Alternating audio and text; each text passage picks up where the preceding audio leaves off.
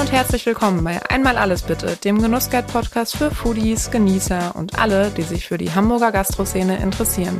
Ich bin Johanna Zobel, Foodjournalistin bei der Szene Hamburg und schnacke mit meinen Gästen über Essen und Trinken, aber auch über die ein oder andere Anekdote aus deren Alltag.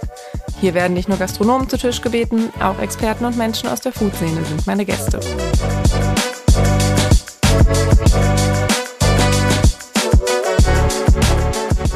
Diese Folge wird euch präsentiert von Lotto Hamburg. Lotto 6 aus 49, Deutschlands beliebteste Lotterie in jeder Hamburger Lotto-Annahmestelle und auf lottohamburg.de. Chance 1 zu 140 Millionen, Spielteilnahme ab 18, Glücksspiel kann süchtig machen. Hilfe findet ihr unter bzga.de.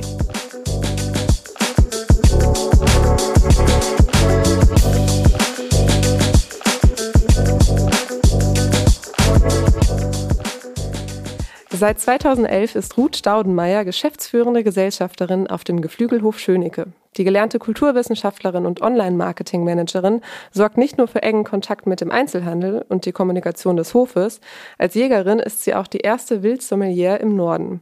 In dieser Folge sprechen wir über ihr Berufsbild in einer Männerdomäne, die über 100 Jahre zurückreichende Traditionsgeschichte des Hofes und wie der Geflügelhof auf den Trend zur fleischlosen Ernährung reagiert. Moin Ruth. Moin. Ja, vielen Dank, dass du mich eingeladen hast. Äh, heute bin ich ein bisschen außerhalb von Hamburg, und zwar in Neue-Wumstorf. Mhm. Ähm, ja, es ist auf jeden Fall ganz, ganz anders. Äh, viel Natur, viel Landschaft und wir sitzen hier jetzt äh, in einem Konferenzraum, aber eben auf dem Hof und äh, ja, ist eine ganz andere Welt, aber sehr schön. Vielen Dank für die Einladung. Herzlich willkommen hier auf dem Dorf. Ja, danke. ähm, Du bist ja neben deinen Verpflichtungen hier auf dem Hof auch Jägerin. Wir starten mal mit dem Thema. Äh, der Beruf wird ja zunächst erstmal vielen Männern zugeschrieben. Äh, wie hast du denn äh, ja den Bezug dazu bekommen und wann hast du damit angefangen, obwohl du ja eigentlich gelernte Kulturwissenschaftlerin und Online-Managerin bist? Ja, der Jäger ist ja nicht unbedingt, das ist kein Berufsbild. Es gibt mhm. Berufsjäger, aber ähm, es ist eigentlich wie eine Zunft zu sehen. Mhm. Also es gibt ja auch eine besondere Sprache, die Jägersprache. Ich bin dazu gekommen, ähm, als ich als die Kinder so halbwegs aus dem Gröbsten raus mhm. waren. Mhm. Und ich hatte immer äh, Hunde und bin dann quasi, wie viele Frauen, über den Hund zur Jagd gekommen. Also ich habe okay. den Hund dann jagdlich ausgebildet und dafür ist dann eben Jagdschein erforderlich. Und so kam dann eins zum anderen und die Leidenschaft war da. Und mhm. ganz früher hatte ich tatsächlich auch mal äh, den Tierarzt als Berufsziel und dann fügte es sich und jetzt habe ich alles in einer Passion und kann ja. das in der Jagd ausleben. Was magst du denn daran so besonders? Ähm, Jagen ist ja ganz viel mehr als einfach nur eine Schussabgabe. Mhm. Das ist ja also verschwindend gering der Moment, sondern mhm. man ist viel in der Natur, beschäftigt sich mit der Natur, ähm, mit dem Thema Umweltschutz, Naturschutz, Hege der Tiere. Also ich bin verantwortlich in meinem kleinen Revier für die Hege mhm. der Wildtiere dort und ähm, kann die Hunde dadurch auslasten, dass ich dort mich aufhalte und Sachen mache. Ganz toll. Also man ist viel draußen. Ich sage immer, Jagd ist mein Yoga. Okay. ähm, du sagtest ja gerade so, der, der Schuss selbst ist dann nur der kleinste Teil daran mhm. oder ein ganz kleiner Moment. Ich glaube, für viele ist es wahrscheinlich aber so, wenn man äh, Jäger oder Jägerin hört, denken wahrscheinlich die meisten zuerst daran. Ähm, war das denn für dich eine Überwindung bei deiner ersten Jagd? Ja, auf jeden Fall. Und das ist es auch bis heute. Mhm. Also ähm, ein Tier zu töten äh, kostet immer Überwindung. Mhm. Und ähm, es ist wichtig, sich wirklich ganz sicher zu sein. Natürlich kommt eine Routine, eine Routine auf mhm. äh, mit jeder Schussabgabe. Aber ähm, treffe ich richtig? Ist die Patrone richtig? Ist die Entfernung richtig eingeschätzt? Ist mhm. es das richtige Tier? Also mhm. natürlich muss es Jagdzeit haben, aber ja. passt es, ne? Ist es, hat es das richtige Alter? Ähm, ist es im Familien- oder im Rotten- oder Herdenverbund? Also mhm. ne? das richtige Tier das ist schon immer aufregend und wenn es dann denn auch wirklich tot ist, also das Ziel ist, ohne Leid ein Tier mhm. zu töten, das ist ein ganz wichtiger Paragraph bei uns ähm, in Deutschland, dass du einem Tier eben kein Leid unnötig zufügst. Mhm. Paragraph 1 Tierschutzgesetz. Es muss eben auch sofort tot sein. Mhm. Und da du ja nicht jeden Tag 15 Schüsse abgibst, sondern vielleicht einmal in der Woche, muss das mhm. auch passen. Das ist eine große, aufregende Sache. Auf jeden Fall. Also beim ersten Mal, ich weiß es noch, haben mir ganz schön nicht nur die Knie gezittert, mhm. sondern auch der Atem. Also das, ja, das vergisst man auch nicht. Aber hast du da heute dann so ein bisschen mehr die Routine drin. Du bist da jetzt schon äh, ja, seit, seit einiger Zeit dabei. Ja, auf jeden Fall. Also das habe ich. Ich habe auch großes Vertrauen in die Waffe, die ich benutze. Das mhm. spielt eine ganz große Rolle. Ähm, ich finde das deswegen auch gut, dass man diese ähm, Schießnachweise macht als Jäger, mhm. weil du einfach besser schießt und sicherer und eben auch sauberer, wenn du es übst. Mhm. Und ähm, da habe ich ein gutes, eine ganz tolle Waffe, mit der ich im, also blind hantieren kann und ich weiß auch, mhm. ähm, dass ich mich darauf verlassen kann. Ja. Wenn du sagst äh, Schießnachweise, heißt das, man muss regelmäßig irgendwie ähm, ja, in einem Schussstand oder so äh, zu einem Schussstand gehen und da dann irgendwie üben und sich dann nochmal so ein Zertifikat holen oder wie läuft ja, das richtig, dann? Ja, richtig, richtig. Das ist jetzt neu in der Jägerschaft, mhm. dass wir eben für die Teilnahme an Gesellschaftsjagden einen Schießnachweis haben müssen. Mhm. Und das betrifft dann sowohl die Büchse, also die Kugel, mhm. als auch den Flintenschuss mit Schrot. Okay. Ja. Wie häufig macht man das? Mindestens einmal im Jahr. Okay. ähm, wie ja, begegnest du denn kritischen Stimmen gegenüber des, äh, ja, der Zunftjäger? Es gibt ja unterschiedliche Kritikfelder. Also ähm, die größte Kritik äußert sich ja, wenn äh, die Drückjagdsaison ist und wenn dann viele Jäger zusammen sich treffen mhm. und gemeinsam mit den Hunden eben das Wild auf die Läufe bringen, um eine bestimmte Jagdstrecke eben zu machen, also um viele Tiere in kurzer Zeit zu erlegen. Mhm. Daran entzündet sich ja häufig dann die Kritik. Ähm, dafür muss man eben wissen, dass wir Jäger ja alle im ersten Beruf auch noch was anderes machen. Mhm. Und wenn wir Jagd Erfolg haben wollen. Das heißt, wenn wir das Wild dezimieren und auf einen gesunden Bestand herunterregeln wollen, dann müssen wir gelegentlich auch solche Drückjagden machen, mhm. Bewegungsjagden machen und mit Hunden durch den Wald gehen. Also das ist ein relativ natürliches Vorgehen, wenn man das gut mit gut ausgebildeten mhm. Hunden macht. Und ich lade auch gern Leute ein, daran einfach mal teilzuhaben mhm. und das zu erleben. Man muss da offen mit umgehen. Also ich glaube, wir sind alle Naturnutzer, wir ja. Jäger, Spaziergänger, Jogger, was alles so da ist. Mhm. Das haben wir spätestens seit Corona gemerkt. Mhm. Und da müssen wir vernünftig miteinander umgehen. Klar, ja. vor allem offen. Ja. Kritik muss man da offen begegnen.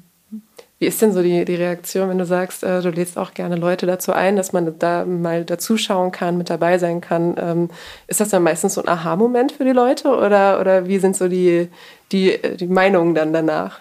Ja, schon. Also ich glaube, das ist in allen Bereichen. Wenn ich jetzt mit jemandem lossegeln würde, mhm. da habe ich keine Ahnung, da würde ich auch sagen, Wahnsinn, was alles dazugehört. Also von der ja. Wetterkunde äh, über bis zur Navigation.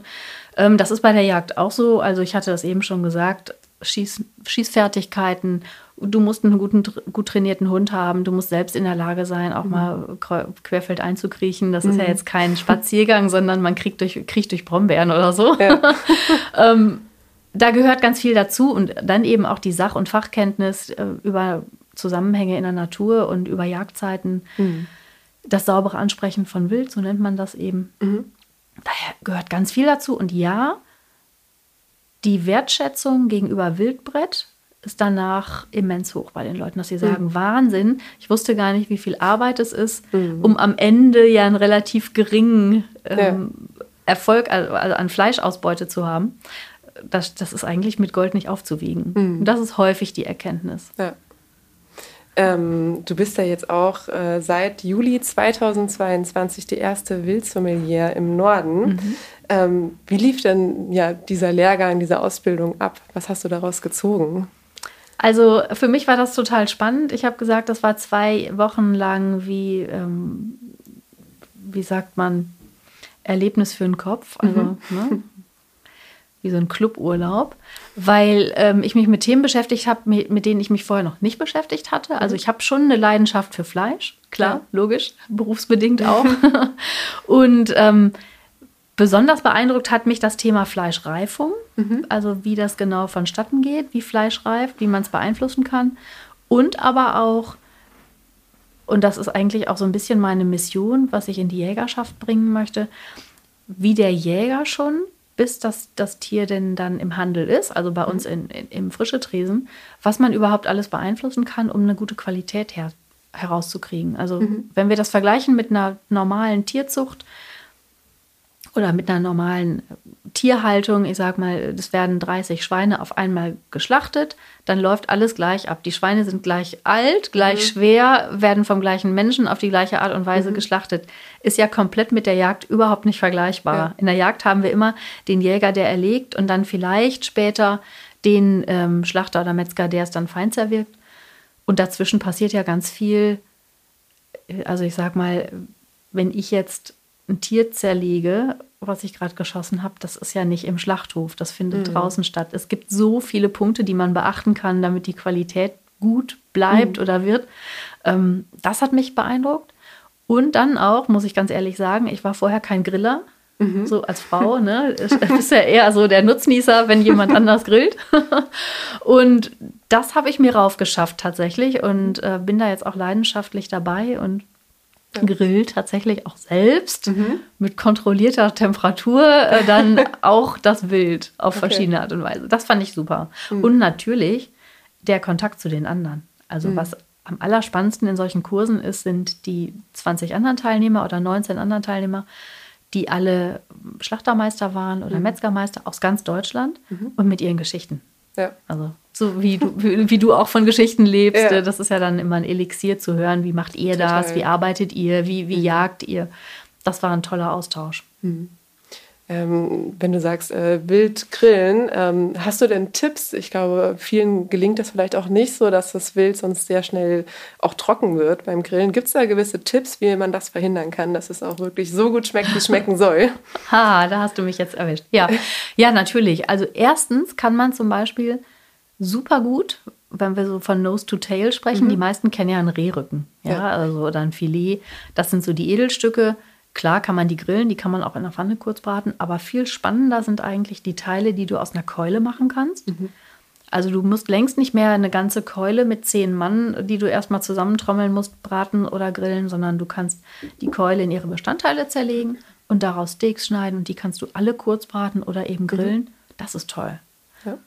Und da muss man eben bestimmte Kerntemperaturen einhalten. Das schreibe ich mhm. auch in meinem Blog immer, ähm, dass man da ein bisschen drauf achtet. Ähm, aber das meiste, also jetzt abgesehen von Wildschwein, das meiste kann man theoretisch auch roh essen.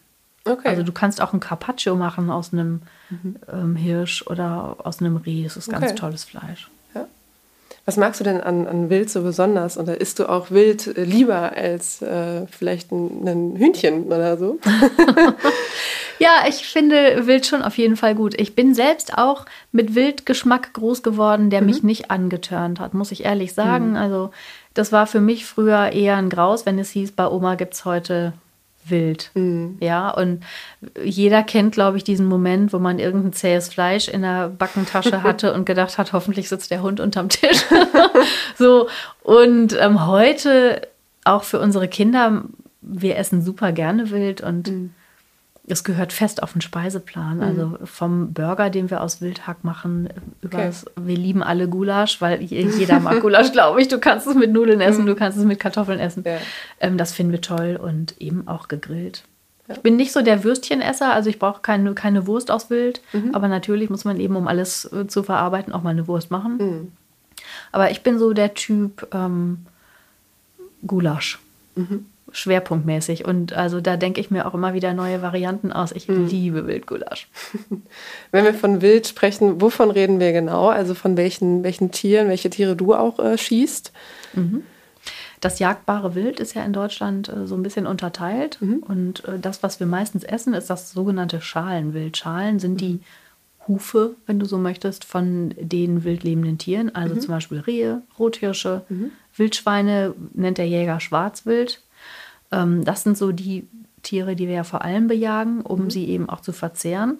Theoretisch und gerade in Hamburg ist ganz interessant auch das Thema Nutria.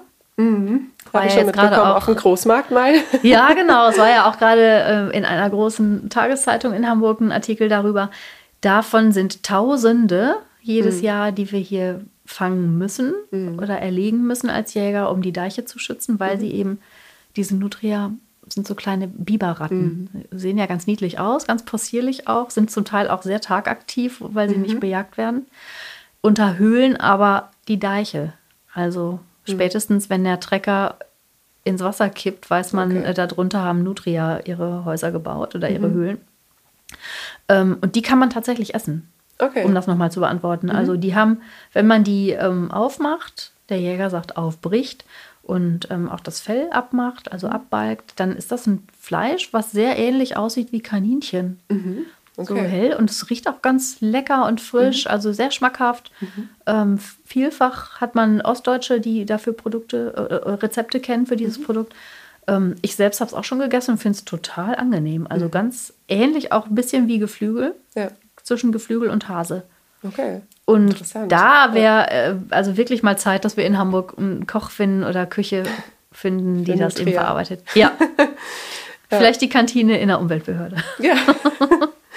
ähm, wie ist das denn, bekommst du, wenn gerade so wie jetzt äh, bei Nutrias, wenn man da auch ein bisschen ja, den Bestand eindämmen muss, sage ich mal ganz mhm. so salopp, ähm, bekommst du dann auch Aufträge, bekommst du irgendwie Bescheid, okay, hey, also gibt es dann einen Plan, wann welches Wild geschossen wird oder wo gerade irgendwie was getan werden muss? Wie, wie läuft das ab? Das ist so, also in Deutschland ist das Jagdrecht auf, das liegt quasi auf der Fläche. Mhm. Und es kann separat abvergeben werden, mhm. verpachtet werden. Und ähm, in Hamburg wird es vielfach von den Stadtjägern betrieben auf mhm. öffentlichen Flächen. Mhm. Und ansonsten sind die ähm, Reviere oder die Revierinhaber dafür zuständig, das Wild eben entsprechend zu behegen dort mhm. und in, in dem Fall auch zu dezimieren. In meinem Fall, ich habe ein kleines Revier, da ist kein Nutria, da sind andere Tiere, mhm. die eher Schaden anrichten. Ähm, aber in, äh, ansonsten ist es eben so, also wenn jetzt der Landwirt dann seine Jagd verpachtet hat, die auf seinem Acker liegt, in mhm. Anführungsstrichen, dann wird schon auch, wenn da ein Schaden ist oder an einem Deichenschaden, die Jägerschaft, die dort vor Ort ist, eben aufgerufen. Und es wird auch okay. unterstützt. Also das Land Niedersachsen hat zum Beispiel ähm, so ein Fallenprogramm ins Leben gerufen, dass auch die Jagd auf Nutria ähm, unterstützt wird, dass wir Fallen gestellt bekommen. Okay. Das macht natürlich ganz viel aus. Ne? Mhm. Man fängt ja auch mit der Falle solche Tiere. Ja. Werden ja nicht alle geschossen. Das stimmt. Die sind ja auch so klein, also relativ klein. Ja. Ne? Also im Gegensatz ja. zu, einem, zu einem Reh oder einem Wildschwein ist ja, das natürlich genau. schon eine andere Größe. Ja, genau. Die haben also so zwischen vier und acht Kilo. Ich hatte auch schon mal zwölf Kilo, aber. Okay. und die kann man auch ganz verwerten. Also äh, es ist ja immer so in Verruf geraten, ähm, Pelz zu tragen. Aber die mhm. Nutria, ich meine, nachhaltiger geht es nicht. Die wachsen mhm. vor der Haustür, haben ein wunderbares Fell, mhm. die man hervorragend verarbeiten kann. Ich persönlich habe die wärmste Jacke, ehrlich gesagt, mit Nutria-Fell innen okay. drin. Und die sind alle aus, aus der Region, ja. ja. Also gut. Aber mit, mit selbst äh, geschossenen oder gefangenen Richtig. Nutria? Okay. Ja, also ja. Fleisch aufgegessen, zwischen Mensch und Hund geteilt ja. und dann aus dem Fell Nerke gemacht. Also da müssen wir auch zu einer neuen Ehrlichkeit finden mhm. ne, im Umgang mit der Jagd. Ja. Ja, zumal kommt da ja auch das Thema wirklich from nose to tail. Ähm, da kann man das ja auch mitdenken. Ja. Ähm, warum sollte man das dann irgendwie, ich weiß nicht, was passiert sonst mit dem Fell? Wird das irgendwie weiterverwertet an, oder? Nein. Okay. Nein, also meistens werden diese Tiere entsorgt, einfach okay. so wie es ist. Und das halte ich auch nicht für ethisch. Also wenn mhm. sie schon da sind, kann man sie auch nachnutzen. Total, ja. Es gibt ja in Berlin so eine Diskussion, ich glaube, da gibt es so, so, so eine Krebsart, die sich da mhm. ansiedelt.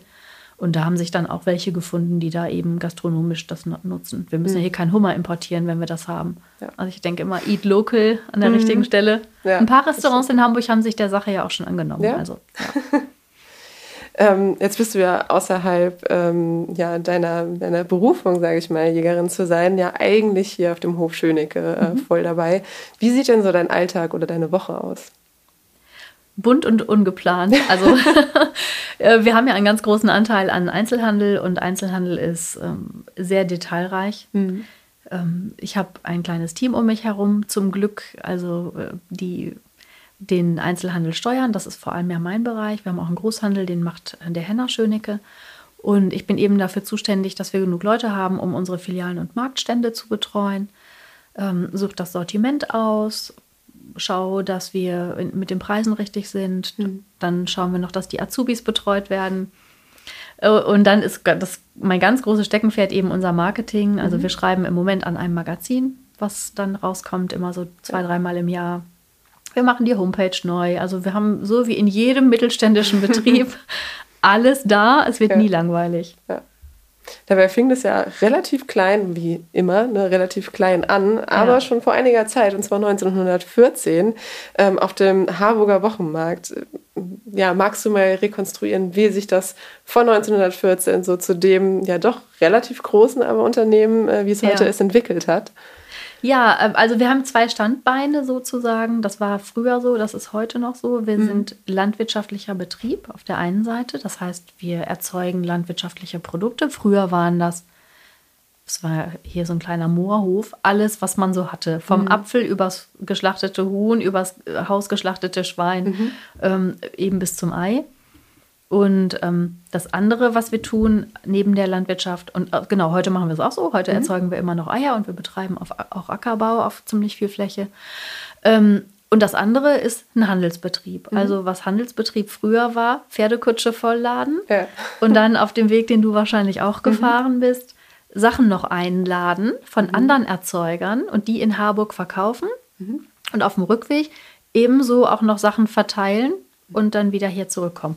Letztendlich machen wir das heute noch genauso. Mhm. Nur nicht mit der Kutsche. Nur nicht mit der Kutsche, sondern mit ein paar PS mehr.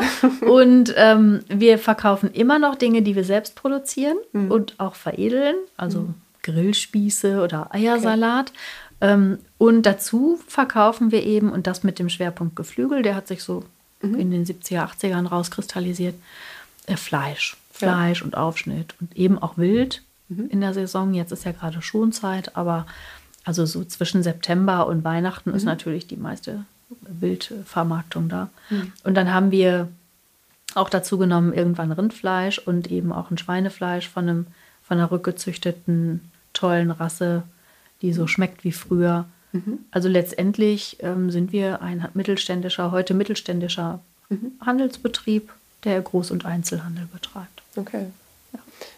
Erkennst du, wenn du äh, jetzt verschiedene Fleischsorten vor dir hättest, würdest du auch direkt erkennen, welche, welches welches ist? Oder ja, auf jeden Fall. Ja? ja, ja.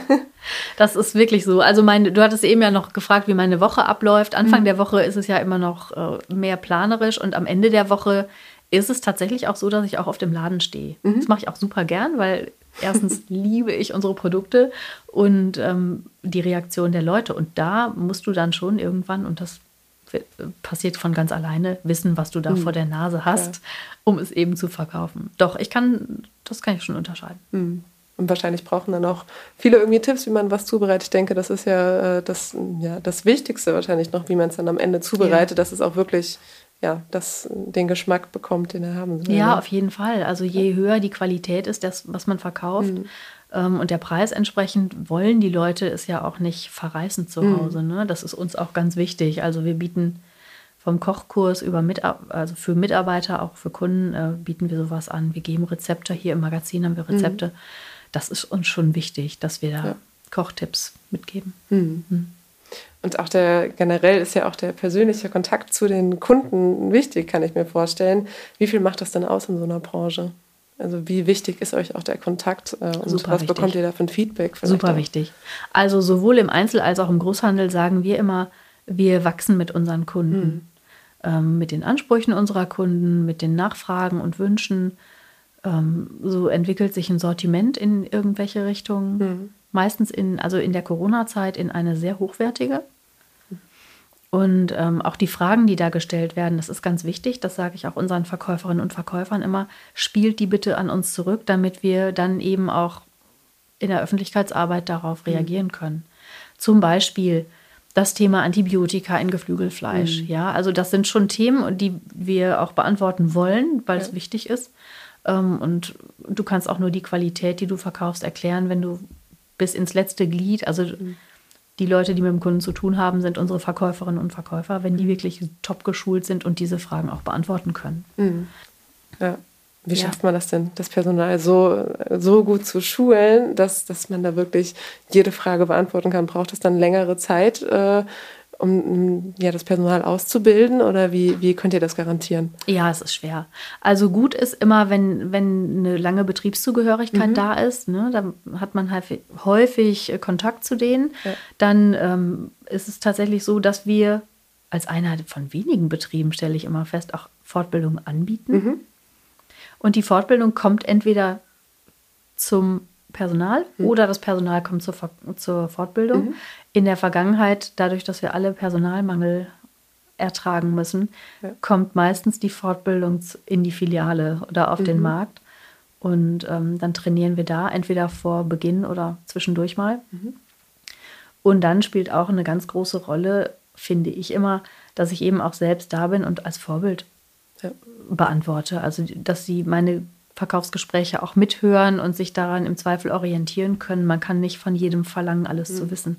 Aber eben, wenn sie das häufig hören, bleibt auch mal was hängen, klar. Ja, wir machen Ausflüge, wir fahren mit den Mitarbeitern zu Erzeugern, mhm. also dass sie auch wissen, das Putenfleisch, was wir hier im Tresen haben, ist so und so aufgewachsen mhm. und hat den und den Weg, den hat sie dann selbst zurückgelegt. Ja. Das ist schon gut. Wir waren auch in Frankreich mit denen, wir verkaufen mhm. ja französisches Freilandgeflügel. Auch das gucken wir uns an. Ja. Mhm. Wir versuchen es. ähm, jetzt habt ihr ja mittlerweile schon äh, 14 Filialen. Bist du dann immer abwechselnd bei allen? Oder also, dass du wirklich, wenn jeder mal vorbeischaust, damit genau das passiert, was du eben erklärt hast, dass, dass du überall mal die Verkaufsgespräche führen kannst und man ja. ja jeder ja. sich das anschauen kann? Tatsächlich bin ich immer der Notnagel. Also ich mhm. weiß manchmal freitagsabends nicht, was ich am Samstagmorgen mache. Okay. Äh, das wird mir dann morgens aufs Handy geschickt. Ähm, ich versuche natürlich so viel wie es geht an der Front, mhm. wie wir das immer nennen, auch mal dabei zu sein. Zum Glück habe ich aber sehr fähige Filialleiterinnen und auch eine um, ähm, Teamleiterin im Einzelhandel, mhm. die, ich sag mal, als hätte man sich geklont, ja. Also mhm. du brauchst ja Leute, die den Spirit auch ja. äh, mit rausbringen und da habe ich wunderbare Leute und wir versuchen an jedem Standort jede Woche einmal zu sein. Mhm. Wir überbrücken das aber auch über so kleine Calls. Also wir mhm. telefonieren uns einmal in der Woche zusammen und sprechen. Mhm. Und ähm, das kann inzwischen auch jeder mal über Zoom, sodass wir eben wir die wichtigsten Themen, äh, wie ist die Ware, wie, wie ja. sind die Kunden drauf, äh, wie sind die Umsätze. Mhm. Das ging ja nach Corona mit dem neuen Energieproblem mhm. dann auch erstmal bergab bei uns allen. Ja. Da mussten wir schnell reagieren und dafür haben wir wöchentliche Calls, dass es mhm. eben auch schnell geht. Okay. Ja. Es ist also wirklich sehr schnell. Unser Geschäft ist einfach schnell, tagesaktuell und mhm. ähm, dadurch auch manchmal sehr anstrengend. Mhm. Ist das dann äh, durch Corona und auch durch die Energiekrise jetzt wahrscheinlich dann auch noch schneller geworden, so wie ich das raushöre? Ja, also ich, ich würde niemals über die Corona-Zeit meckern, weil es uns sehr, sehr gut gegangen ist. Die Leute konnten auf den Wochenmärkten einkaufen, mhm. auf denen viel von unserem Geschäft stattfindet. Und das war ein ganz, ganz tolles Erlebnis hin zu Qualität. Mhm. Weil ja. alle haben selbst gekocht, man ging ja nicht mehr essen, die Kantinen mhm. konnten nicht mehr ähm, aufmachen. Für uns war das ganz toll, weil wir unsere Bemühungen aus der Vergangenheit mal wieder, also die haben sich dann ausgezahlt. Ja. Das war ein ganz tolles Erlebnis. Mhm. Und ähm, wir haben alle durchgearbeitet. Also ich glaube, wir haben die ganze Zeit komplett sechs Tage die Woche äh, durchgeknallt. Jetzt wird es ein bisschen ruhiger und jetzt ist eben wie eine Vollbremsung. Also wir sind mit unserem Edelsortiment aus der Corona-Zeit gekommen und sind dann in die Kaufzurückhaltung geschlittert, okay. alle zusammen. Und da mussten wir ein bisschen umstellen. Also zum Beispiel die Nachfrage nach Bio mhm. oder nach Premium, die ist sofort zu Ende gewesen. Ja? Und da hatten okay. wir gerade ein tolles Sortiment aufgebaut und da mussten wir eben reagieren. Aber mhm. so ist das dann. Okay. Wieder die Veränderung dabei. Genau, mit den Kunden gewachsen. Ja. Mal in die andere Richtung. Ja. Ähm, seit 1998 äh, ist ja der Hof Schönecke ähm, einer der ersten Höfe gewesen, der Legehennen in Freilandhaltung ähm, ja, hält. Ja. Ähm, wie habt ihr denn den Ansatz seither weiter verfolgt? Zum Glück erfolgreich. Mhm. Ähm, das war am Anfang tatsächlich so, dass keiner diese Eier haben wollte. Wirklich? Okay. ja, also der Begriff First Mover heißt ja, wer die erste Idee hat oder mhm. den ersten Fehler macht, der macht, der zahlt auch als erstes drauf. Mhm. Am Anfang hat keiner braune Freilandeier gewollt. Mhm. Das hat sich ja dann irgendwann gegeben. Ja. Danach wurde dann noch nach Bio gefragt. Mhm. Wir haben ähm, an dem Konzept festgehalten. Wir sind bei konventioneller Freilandhaltung geblieben. Mhm. Haben dazu noch einen zweiten Stall aufgemacht ähm, der den Bedarf, den wir inzwischen haben, aber gar nicht deckt. Und dann mhm. haben wir angefangen, ähm, Partner zu finden hier in der Region, mhm. die eben gesagt haben, wir steigen um, zum Beispiel von Schweinehaltung oder wir fangen nochmal ganz neu an als mhm. Landwirte. Wir bauen einen Stall und dann ma machen wir das so, dass wir die beraten mhm. und unser Know-how übertragen und die halten dann die Legehennen für uns und wir vermarkten quasi deren gesamte Produktion. Okay. So verfolgen wir das weiter. Wir haben auch zwei Partner gehabt oder haben sie immer noch, die für uns Bio-Hennen mhm. halten, für Bio-Eier, die sehr stark nachgefragt waren. Mhm. Aber wie gesagt, die stellen jetzt mal kurz um auf normale Freilandhaltung. Okay. Da sieht man auch mal, wie die Landwirtschaft am Verbraucher hängt. Ja. Also da ist eine sehr direkte Verbindung und mhm. die Umstellungsphase ist manchmal länger als das, was der Kunde sich im Laden wünscht. Aber ähm, also wir, wir bleiben bei dem Konzept. Die Legehennenhaltung ist bei uns in, noch in Bodenhaltung und in Freilandhaltung. Okay. Die beiden fahren wir weiter. Wie unterscheidet sich das dann so in der Praxis dann zwischen Bio und Nicht-Bio, gerade jetzt bei, bei Hennen zum Beispiel? Ist das dann hauptsächlich das Futter oder? Ähm ja, richtig. Okay. Also die, die Besatzdichten, also das heißt die Größe der Herde ist etwas geringer. Mhm. Und ähm, dann bekommen die Tiere anderes Futter und die Flächen sind anders bewirtschaftet. Okay. Letztendlich würdest du aber als Laie den Stall nicht unterscheiden können. Also eine, mhm. eine Freilandhaltung sieht in einer, Boden, in, in einer ähm, konventionellen Freilandhaltung genauso aus wie in einer bio Ach, okay. Ja. Und das Stallinnere ist bei allen gleich. Also mhm. auch in einer Bodenhaltung, die ja ohne Auslauf nach draußen arbeitet, mhm. ähm, ist das Stallinnere auch genauso. Okay. Es gibt ein Konzept und entweder hast du Auslauf oder du hast keinen. Mhm. Und wenn du Bio-Auslauf hast, hast du halt nochmal anderes Futter. Okay, ja. Extrem viel teurer und ähm, da rudern auch viele gerade zurück, weil es einfach mhm. nicht mehr leistbar ist. Das war äh, mhm. schon schwierig. Mhm. Ja. ähm, was kommt denn so am Ende dann raus? Welche Produkte bietet ihr denn alle an? Aus den Hühnern? Nee, generell auch vielleicht. So, was ist, wie sieht euer Sortiment aus? Ja, also unser Sortiment, wenn du bei uns vor dem Marktwagen stehst zum Beispiel, ähm, beginnt dann ganz klassisch bei einem Suppenhuhn. Mhm. Da kannst du dann aus einem, El das sind Elterntiere, da kannst du dann deine Suppe draus mhm. kochen. Wir haben das auch als kleines Suppenfleisch. Dann gibt es von klein bis groß Grillhähnchen oder Brathähnchen im Ganzen, mhm. was mein totaler Favorit ist. Also ja. liebe Leute da draußen, wenn ihr nachhaltig essen wollt, kauft ihr ein ganzes Tier. Ja. Ähm, und die haben wir in verschiedenen Qualitätsstufen. Mhm. Das, also das ist unsere Strategie. Wir bieten immer die einfachste Qualitätsstufe an, ist eine reine, einfache Bodenhaltung. Mhm. Und dann haben wir eine Freilandhaltung, auch bei den Tieren, nicht mhm. nur bei den Eiern. Ähm, und das haben wir dann auch noch mit Maisfütterung. Das ist dann so gelbliches Fleisch oder weiß. Und dann geht es so weiter. Also dann gibt es auch mal Perlhühner oder mhm. je nach Jahreszeit Enten und Gänse. Ja. Alles, was zwei Beine hat. ähm, was wir auch haben, sind Stubenküken. Das sind wie so kleine Mini-Hühner. Mhm. Ganz niedlich. Auch so für eine Person ein Brathähnchen. Dann haben wir das kleinste, das ist die Wachtel. Mhm. Von allen Tieren haben wir dann auch die Teile. Klar, okay. weil ja. wir Deutschen sind ja Filetfresser, wie ich immer so sage. ähm, ja, das haben wir natürlich auch, die Einzelteile, Keulen, Brüste. Und ähm, dann geht es weiter mit dem Thema Wild, mhm. habe ich ja eben schon gesagt zur Jahreszeit. Und dann haben wir eben auch Schwein, Schweinefleisch aus Schleswig-Holstein, mhm. nur bei uns, ja. von einem komplett intakten Schwein. Das ist ohne, also dem sind nicht die Zähne geschliffen, dem sind nicht die Schwänze kopiert, das hat mhm. auf Stroh gelebt in einer ganz to tollen Haltungsstufe 4. Mhm. Ähm, das haben wir da. Dann haben wir ein bisschen kleines Rindsortiment. Lamm haben wir immer da. Mhm. Und ähm, dann haben wir von den ganzen Tieren eben auch Wurstspezialitäten. Mhm damit man es auch aufs Brot legen kann. Und Feinkost, also okay. Feinkostsalate. Mhm. Dann kannst du bei uns Suppen kaufen im Glas. Also du kannst dich mhm. fast komplett verpflegen. Hat denn die äh, Tierhaltung auch noch was mit der Lebensdauer der Tiere zu tun? Ich weiß zum Beispiel, hattest du mal erzählt, dass die französischen Hühner ähm, ja eine wesentlich längere Lebensdauer haben. Mhm. Ähm, wie unterscheidet sich das sonst noch? Ja, das ist tatsächlich so. Also du kannst ähm, Tiere kurz oder lang halten, je mhm. nach Rasse. Ja. Ein klassisches Masthähnchen ist eigentlich nach vier Wochen so ausgereift von der Fleischqualität, dass man es dann mhm. schlachtet. Und ähm, in Frankreich gibt es eine langsam wachsende Rasse, also mhm. äh, die nehmen einfach langsamer zu und die werden in etwa doppelt so alt. Okay. Also die werden 81 Tage. Mhm. Die Perlhühner sogar ein bisschen älter. Ähm, da kommt eine andere, etwas andere Fleischstruktur raus, weil die sich natürlich durch die Freilandhaltung dort auch viel mehr bewegen. Mhm. Ist ein bisschen kurzfaseriges Fleisch, ähm, aber sehr schmackhaft und ähm, sollte man auf jeden Fall mal probiert haben. Okay. Also kommt es immer auf die Rasse drauf an, wie lange dann letzten ja. Endes die, die Tiere gehalten werden. Genau. genau. Okay. Mhm. Ähm, seit Betriebsgründung äh, waren ja hier, kommen wir zum ganz anderen Thema nochmal, ganz anders nicht, aber äh, eher so in Richtung Geschäftsführung. Seit der Betriebsgründung habt ihr immer, äh, sind hier immer ein Mann und eine Frau in der Geschäftsführung aktiv. Ähm, wie setzt sich das denn im Rest des Teams zusammen, aus den 120 Mitarbeitern, die jetzt gerade hier mhm. arbeiten? Ähm, ganz gut. Also wir sind 53 Prozent Frauen, haben wir letztes Jahr okay. mal ausgerechnet. Das dürfte sich jetzt sogar noch gesteigert haben.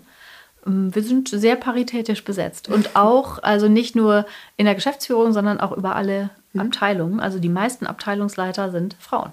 Okay, wow. Wie sagt man, Abteilungsleitende? Abteilungsleiterin. Ja. ja, ja.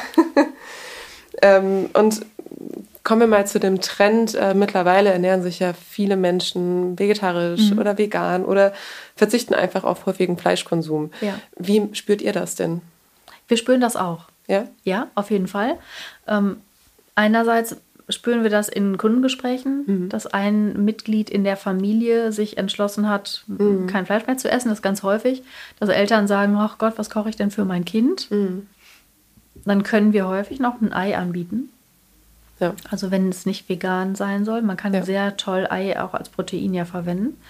Ähm, Im Grunde finden wir das ja richtig. Also wir sind ja auch wenn wir Fleisch verkaufen, wir sind schon dafür, vernünftiges Fleisch mhm. zu essen. Und ähm, wir merken das eben, dass die Leute vermehrt am Wochenende kaufen. Mhm. Ne? Dann wird dann eben was Gutes, Fleischiges gegessen. Ja. In der Woche ist es ist die Nachfrage pro Kunde geringer geworden. Mhm. Ne? Also du merkst, die Fleischmenge pro Kopf nimmt ab und das ist auch genau die Statistik. Mhm. Sogar Geflügel hat letztes Jahr an ähm, Punkten eingebüßt. Obwohl es ja okay. das am wenigsten verzehrte Fleisch in Deutschland mhm. ist, hat sogar auch beim Geflügel das abgenommen. Okay. Ja, da, also das ist schon so, dass die Leute auch in Hamburg weniger Fleisch essen. Hm. Habt ihr ja schon überlegt, irgendwie auch zusätzlich zu euren Fleischprodukten vielleicht auf ja, Fleischalternativen, Ersatzprodukte zu setzen? Oder also war das schon mal ein Gedanke? Und wenn ja, was ist dabei rausgekommen? das ist auf jeden Fall ein Gedanke, mhm. ja. Also wir haben angefangen bei unserer Feinkost, mhm. dass wir da vegetarische oder sogar auch vegan, wir hatten auch mal einen Linsensalat, äh, an, angeboten haben. Und wir sind auch tatsächlich dabei, für uns eine Qualität zu suchen. Wir wollen ja immer das Beste, mhm. ähm, dass wir den Kunden auch eine Alternative anbieten. Also ja. wie gesagt, für die Tochter, für den Sohn, der das gerade mhm. nicht macht. Okay. Mhm. Also eher so in Richtung Feinkost und jetzt nicht so, man sieht ja irgendwie auch ja, im Einzelhandel findet man ja auch viel Aufschnitt, der jetzt äh, ja. der fleischfrei ist. Sowas wäre wahrscheinlich keine Option dann für euch, oder? Ja, das Problem, was dabei besteht, ist, dass es extrem verarbeitet ist und das mhm. ähm, dahinter stehen wir eigentlich nicht. Also das mhm. sind stark verarbeitete Produkte mit einem extrem hohen Aufwand an Energie und an, an Technik ja. Lebensmitteltechnik, was da drin steckt.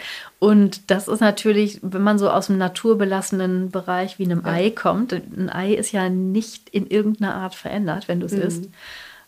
Das ist schon ein großer Schritt für uns. Und okay. da müssen wir eben genau überlegen, was wir uns mhm. einlisten und was nicht. Ja. Ja, mal sehen. Also wenn unsere Söhne dann hier das Regiment übernehmen, wer weiß, wie unser Sortiment dann sich darstellt. Protein, ja. Protein kann ja auch vom Acker kommen. Ja, wer weiß, wie sich auch die ganze, der ganze Trend noch äh, in den nächsten Jahren entwickelt. Ja. Das ist ja auch mal so dahingestellt. Ja. Muss man gut beobachten, ne? Also, Auf jeden Fall. Ja. Hm.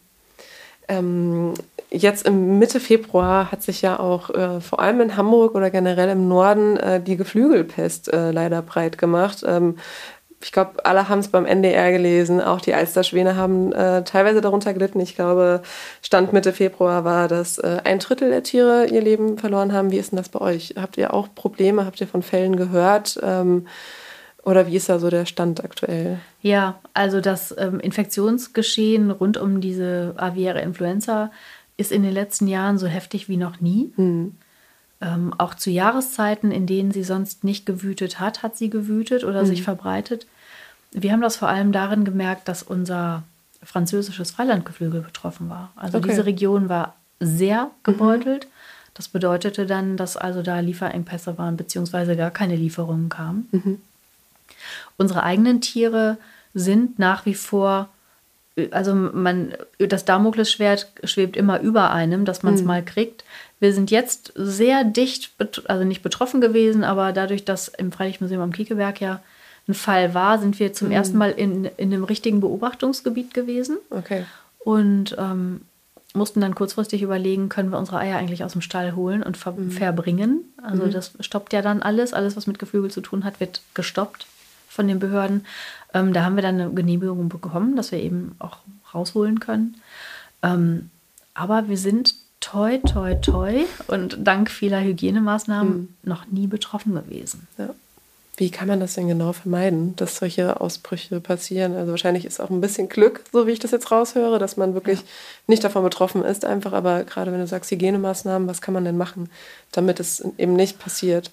Ja, also wichtig ist, dass man dann tatsächlich die Tiere drin lässt. Mhm. Das ist ja jetzt auch, also das ist ja State of the Art, dass man dann aufstallt, wie es mhm. so heißt. Ähm, und da müssen die Verbraucherinnen und Verbraucher eben auch ein großes Verständnis mhm. dafür mhm. haben. Wir können die Tiere dann nicht rauslassen, weil der Eintrag der Viren dann eben über Vogelschiss von oben zum Beispiel okay. passiert, ja. Also Flug, ja. besonders betroffen sind immer Flugrouten. Also mhm. wenn, wenn Vogelflug oder Vogelzugrouten sind, mhm. ähm, das sind stärker betroffene Gegenden. Wir sind zum Glück nicht in einer solchen Gegend. Mhm. Trotzdem absolute Hygiene, immer nur die gleichen Leute in den Stall, maximale ähm, Stiefel, Kittel, sonst was mhm. Austausch. Ähm, okay. und, und keine Besucher. Wir haben alles abgesagt. Wir haben ja viele Nachfragen nach mhm. Stallbesichtigungen. Mhm. Mussten wir leider absagen jetzt gerade wieder. Mhm. Das ist immer schade, ne? weil wir haben es eigentlich gerne. Wir haben gerne Leute hier, wir zeigen das gerne, aber mhm. nee. Da geht dann die Tiergesundheit vor, klar. Mhm. Das heißt, das Virus könnte dann auch vom Mensch reingetragen werden, sozusagen. Ja, okay. klassischer Fall äh, okay. unter den Schuhsohlen. Okay, ja. Mensch ja. geht durch den Park, da mhm. sind Enten, Okay. Dann geht der Mensch in den Stall bei uns, weil er das besichtigt und dann mhm. bringt er von den Enten oder von den mhm. Wildvögeln. Man sieht es ja nicht. Also Viren kann man ja zum Glück immer noch nicht sehen, ja. sonst wären wir alle total panisch, ja. glaube ich. Aber so ist eben der Verbreitungsweg. Ähm, man hat auch mal vermutet, ob es über Streu oder Einstreu ist. Ähm, so genau ist man ja noch nicht mhm. dahinter gekommen, aber Abschottung. Abschottung ist eben, mhm. das haben wir ja auch alle in Corona gemerkt, ja. ne? Masken tragen, das geht jetzt beim Huhn nicht, aber mhm. äh, dass die dann eben unter sich bleiben. Okay. Und dann ist Herdenmanagement auch wichtig, die musst du ja beschäftigen, ne? Mhm. Okay. Also die wollen dann auch was erleben, wenn die sonst den ganzen Tag draußen sind. Ja. Was erleben die denn dann so? ja, sie brauchen halt was, wo sie drauf picken können. Mhm. Hühner haben ja einen unheimlich scharfen, ungekürzten Schnabel. Mhm. Das ist wie ein Messer. Okay. Und äh, wenn die nicht beschäftigt werden, machen die mit dem Messer auch mal, also, ne, gehen die so, auch aufeinander, aufeinander los. Ja. Das ist wirklich, äh, da kann man es vergleichen mit einer Herde Jugendlicher, kann man so sagen, oder einer Horde. Ähm, ja, Beschäftigung, gutes Futter, mhm. also dass da äh, komplett ausgewogen, dass die sich, ja. dass die sich gut fühlen. Mhm. Wenn die gut ernährt sind, fühlen sie sich auch gut. Und ähm, dann eben tatsächlich Picksteine, Luzerneheu ist so ein ganz festes Heu, mhm. wo sie sich dran abarbeiten können. Dann okay. im wahrsten Sinne des Wortes, wie, wie der Kauknochen für mhm. den Hund, ist das dann eben die Beschäftigung für die Hühner. Okay, klingt spannend. Ja, sind auch Tiere, die ja. wollen Action. Ja, verstehe ich. Sind ja. auch sehr neugierig. Ja. Mhm. Man kann auch ein Radio in den Stall hängen, das finden sie auch super. Ja, sind sie dann, nehmen sie die Musik wahr? Also ist das ja, dann, dann so, gehen sie da so mal dieses, gucken. Ach, okay. Mhm. ähm, welche Pläne habt ihr denn hier noch so in Aussicht? Was ist denn noch so ähm, auf dem Geflügelhof Schönecke geplant? Auf unserem Hof, ist, wir würden uns total freuen, wenn wir mal wieder eine Eierfeier machen können, also eine große mhm. Veranstaltung. Äh, das, der trauern wir und unsere Kunden alle noch so ein mhm. bisschen hinterher. Hat man sich irgendwie abgewöhnt. Wir freuen uns jetzt auf unseren neuen Raum. Wir haben so einen kleinen Besucherraum neu mhm. gestaltet über dem Hühnerstall. Da kannst du dann direkt in den Stall gucken, okay. ohne da reinzugehen. Mhm. Also gläsern sozusagen. Und ähm, dieser Raum wird unser neues Besucherzentrum. Und da kannst du dann erfahren, wie viel Energie eigentlich in Hühnerkot steckt, mhm. was man daraus für den Acker machen kann ähm, und wie unsere Wirtschaft hier funktioniert, unsere fast Kreislaufwirtschaft hier auf dem Hof, ja, mhm. wie, wie viel Energie wir verwenden und wie viel wir erzeugen darauf freuen wir uns jetzt. Das ist auch ein Meilenstein.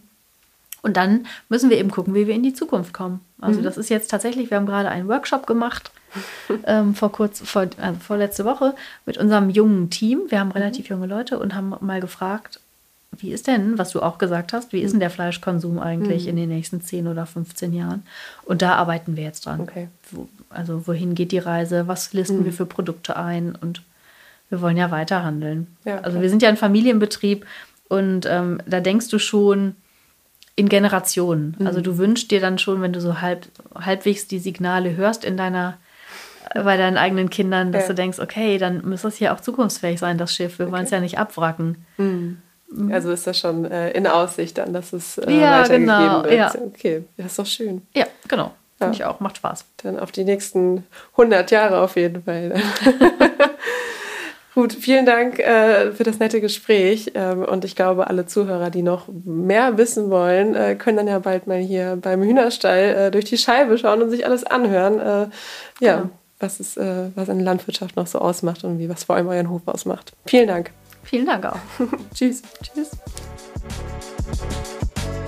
Schön, dass ihr auch in diese Folge reingehört habt. Habt ihr Fragen, Anregungen oder Kritik? Dann schreibt uns eine Mail an redaktion.genussguide-hamburg.com. Wenn ihr mehr über die Hamburger Gastroszene wissen wollt, dann schaut auf genussguide-hamburg.com vorbei. Hier erfahrt ihr, in welchen Restaurants sich der Besuch lohnt, welche Neuigkeiten es gibt und bekommt spannende Einblicke hinter die Kulissen der Hamburger Gastroszene. Ich freue mich auf die nächste Folge von Einmal alles bitte.